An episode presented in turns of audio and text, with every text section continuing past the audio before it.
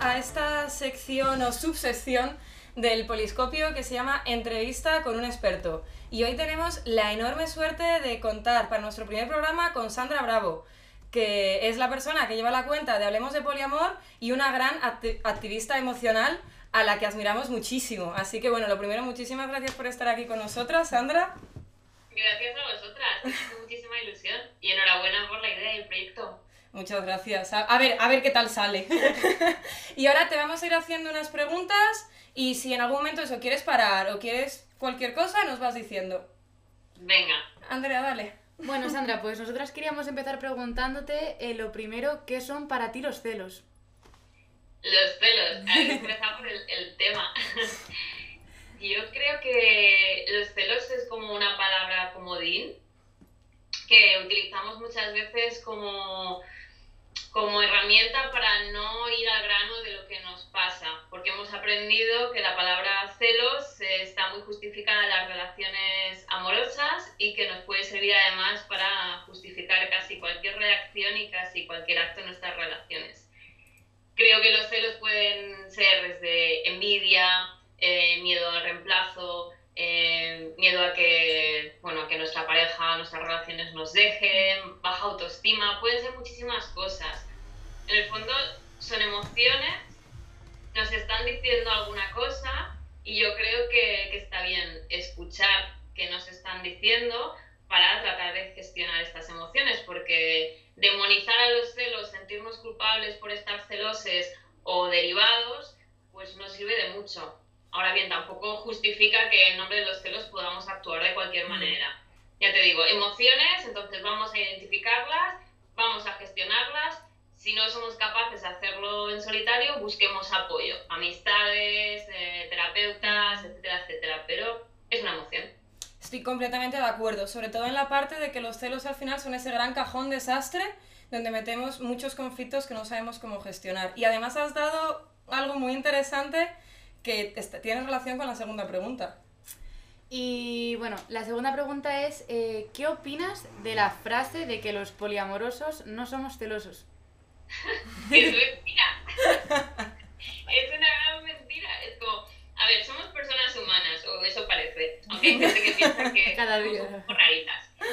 Pero raritas y poco normativas somos personas. Por tanto, tenemos emociones, sentimos y los celos es una emoción recurrente que va a aparecer en nuestra vida, queramos o no. Hay que admitirlo, porque es que si no vamos a tener dos, dos problemas. Estar celosas y reconocer que lo estamos.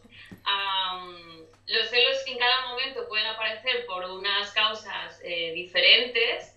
además, en una relación, en, cuando tienes relaciones múltiples, puedes tener múltiples motivos o múltiples factores para, para sentirlo, pero evidentemente sentimos celos, otra cosa es cómo los gestionemos y también quizá añadir que es posible que en el caso de las personas no monógamas, automáticamente cuando una persona con quien mm. tenemos un vínculo íntimo tiene o sexo o otra relación romántica con otra persona, que eso a lo mejor no nos desate un ataque de celos automáticamente porque creemos en un modelo relacional que no incluye la exclusividad sexoafectiva, pero son emociones y podemos tener un momento o unas circunstancias en las que nos afloren evidentemente.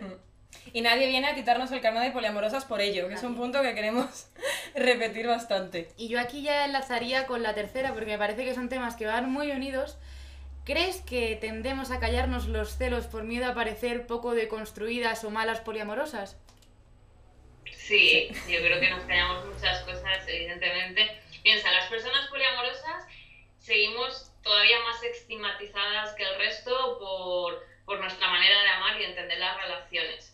Está todo el mito de la, de la, perfecta poliamorosa que todo lo hace bien, que tiene vínculos maravillosos, que no siente nunca mm. celos, que todo lo gestiona a la primera y súper bien y no necesita ayuda de nadie, que esto está muy ligado también a este modelo pues un poco americano del, mm. del éxito personal, de que tenemos que ser líderes en todo, cuando en realidad somos seres humanos, que nos equivocamos, que nos caemos y, y qué bien, porque de esto se aprende muchísimo. Nos lo callamos, pues muchas veces por a lo mejor para no sufrir una reestigmatización, por violencia, pero ojalá podamos un poco sacar las emociones para poderlas gestionar y, trabajar en este concepto de, red, de ayudarnos entre todas a, a, perder ese miedo, esa vergüenza y evidentemente a no señalarnos con el dedo si una persona está intentando gestionar una cosa y no lo hace de la mejor manera posible o si reconoce cosas tan humanas como que tiene miedo, que siente celos, que no sabe por dónde ir.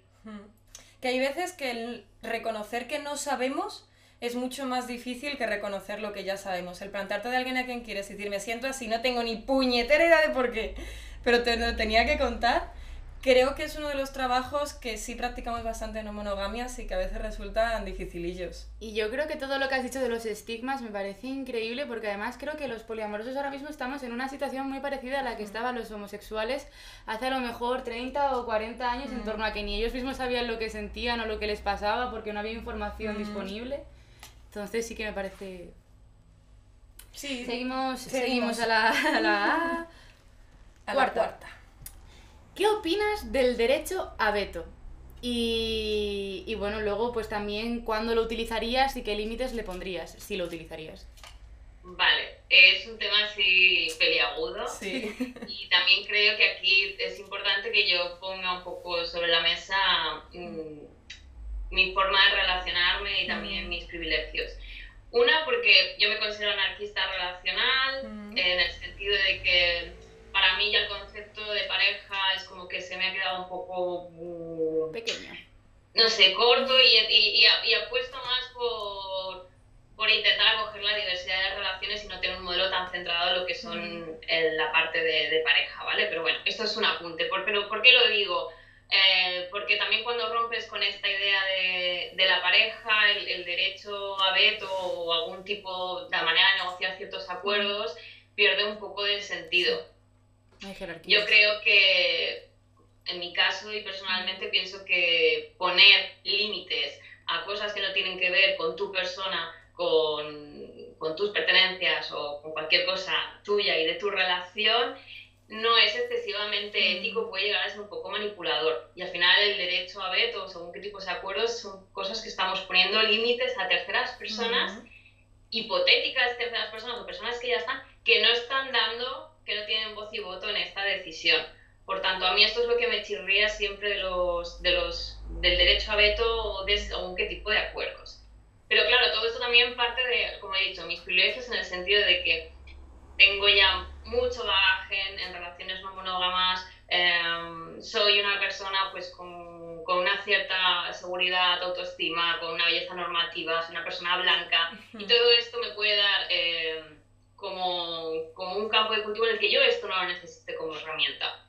Tampoco soy nadie como para criticar a personas que lo necesiten. Lo que pasa es que creo que hay que aplicar este extra de ética hmm. para, para, porque, estamos, porque este acuerdo de veto que aparentemente es para defender nuestra relación está afectando a una tercera persona.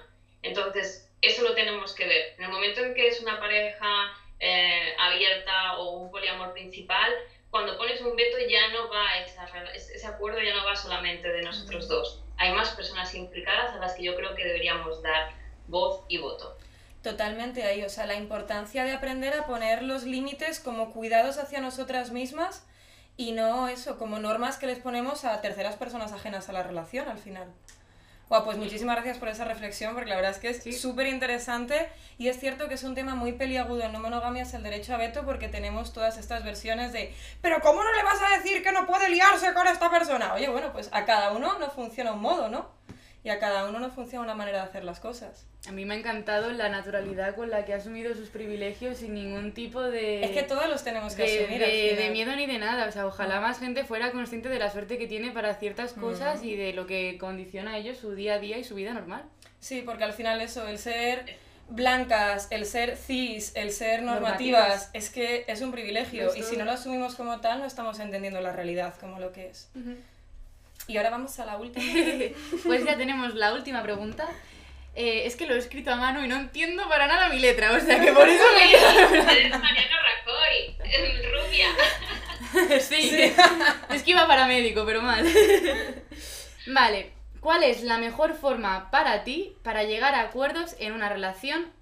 En una relación. Mira, por esto está ligado un poco con lo que decía antes. Para mí la mejor manera de llegar a acuerdo es marcando que, cuál queremos que sea nuestro marco de relación y hablando de nuestros propios límites y de nuestros propios deseos, de nuestras propias necesidades, de nuestras propias herramientas. Es decir, para mí los acuerdos yo los basaría más o creo que son más útiles cuando marcan en qué terreno de juego nos queremos mover y para esto necesitarás saber cuáles son mis límites personales, cuáles son mis deseos personales, cuáles son mis necesidades personales y ponerlas en común con la otra persona, más que ponernos a acordar un listado de prohibiciones em, que a veces puede hacer que nos frustremos muchísimo más, que incluso nos sean tantas las prohibiciones que ya mm, nos vayamos a una especie de modelo monógamo, pero que aparenta no serlo.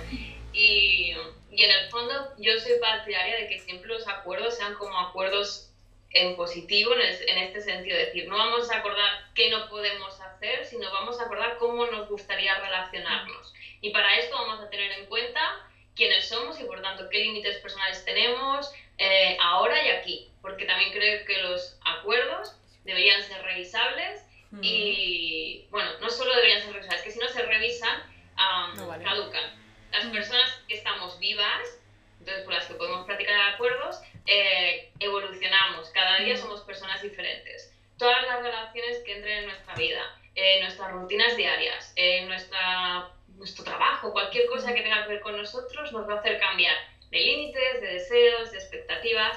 Por tanto, si no revisamos esos acuerdos, va a llegar un momento en que nos van a ahogar, porque ya no van a tener sentido. O vamos a necesitar nuevas cosas que, que poner sobre la mesa. Exacto. Aquí el hecho de que los acuerdos son revisables, creo que es una de esas cosas que siempre se nos olvida y que es el punto principal. Porque al final somos personas que siempre estamos evolucionando y lo que necesitamos ahora no es lo que necesitamos dentro de seis meses ni dentro de un año.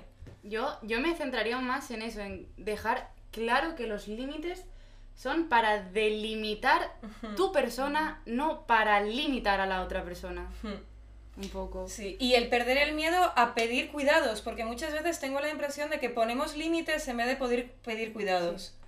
Entonces también el mostrar esta vulnerabilidad y, como hemos dicho antes, el poder aceptarte a ti misma y a la otra persona de, oye, esto es así, no tengo ni idea de cómo hacerlo, te estoy pidiendo este cuidado, pero no he pensado más allá, es algo muy, muy importante. Pues sí. Y nada, muchísimas gracias por compartir este rato con nosotras en este primer programa del Poliscopio. Eh, Gracias a vosotras, un honor. y ya sabes que cualquier cosa que quieras, necesites, estamos aquí a tu disposición, que de verdad que te admiramos muchísimo. y nos apuntamos a todo. y, y ha sido un placer enorme, así que muchísimas gracias, Sandra. Gracias, un beso. Hasta